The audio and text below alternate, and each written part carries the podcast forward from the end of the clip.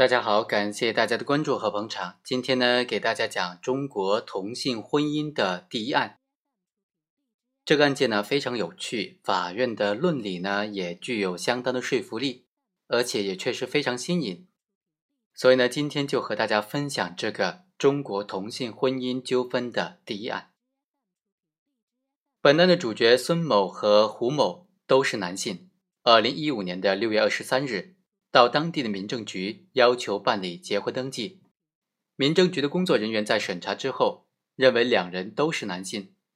他们登记结婚的申请呢不符合婚姻法以及婚姻登记管理条例当中关于结婚必须是男女双方的这个规定，所以决定不予办理结婚登记，并且当场告知不予办理结婚登记的理由和结果。孙某和胡某就不服了，就向法院提起诉讼，请求法院判令民政局为他办理结婚登记。一审法院经过审理就认为，我国实行婚姻登记制度，《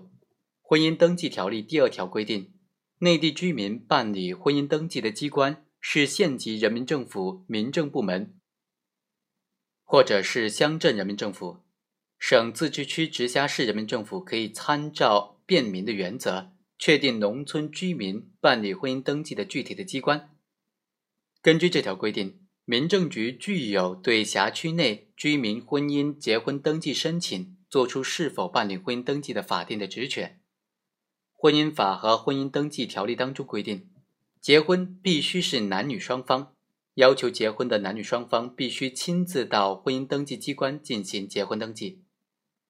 婚姻登记机关呢，也应当对于结婚登记的当事人出具的证件、证明材料进行审查，并且询问相关的情况。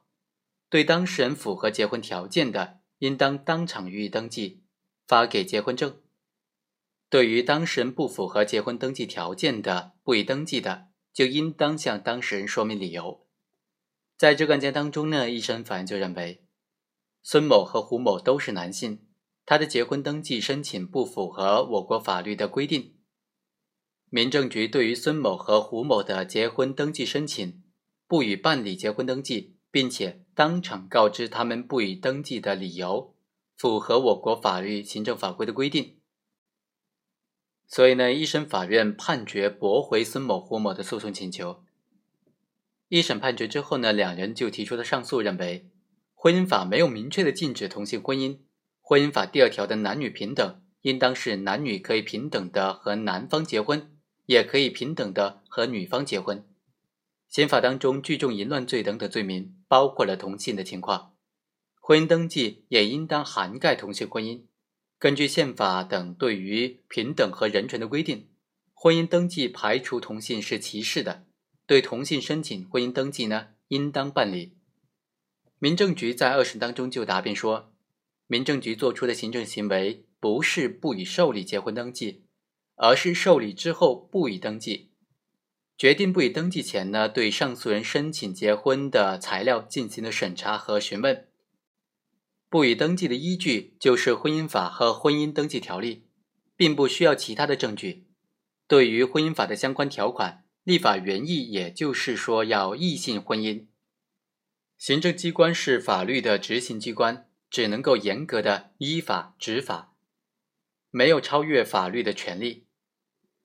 二审法院经过审理就认为，根据起诉状，本案当中孙某和胡某他的诉讼请求是请求判令民政局为他办理结婚登记。根据婚姻法等等相关的法律规定，办理结婚登记的必须是男女双方，上诉人两个人都是男性，明显的不符合法律规定的办理结婚登记的条件。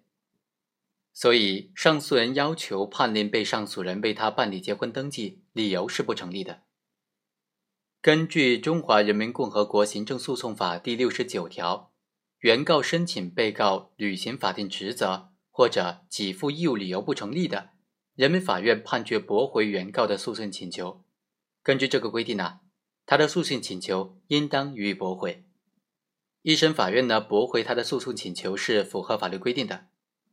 上诉人提出，刑法当中聚众淫乱罪的处罚对象包括同性，婚姻登记也应当涵盖同性。婚姻法当中男女平等应当解释成男女可以平等的和男方结婚，也可以平等的和女方结婚。这种理解呢，二审法院认为明显的超出了婚姻法相关规定当中对于男女的文艺的范围，属于曲解了法律，不予采信。至于上诉人所认为，根据宪法等等关于平等和人权的要求啊，婚姻登记应当排除性别的歧视，对同性申请婚姻登记应当予以办理。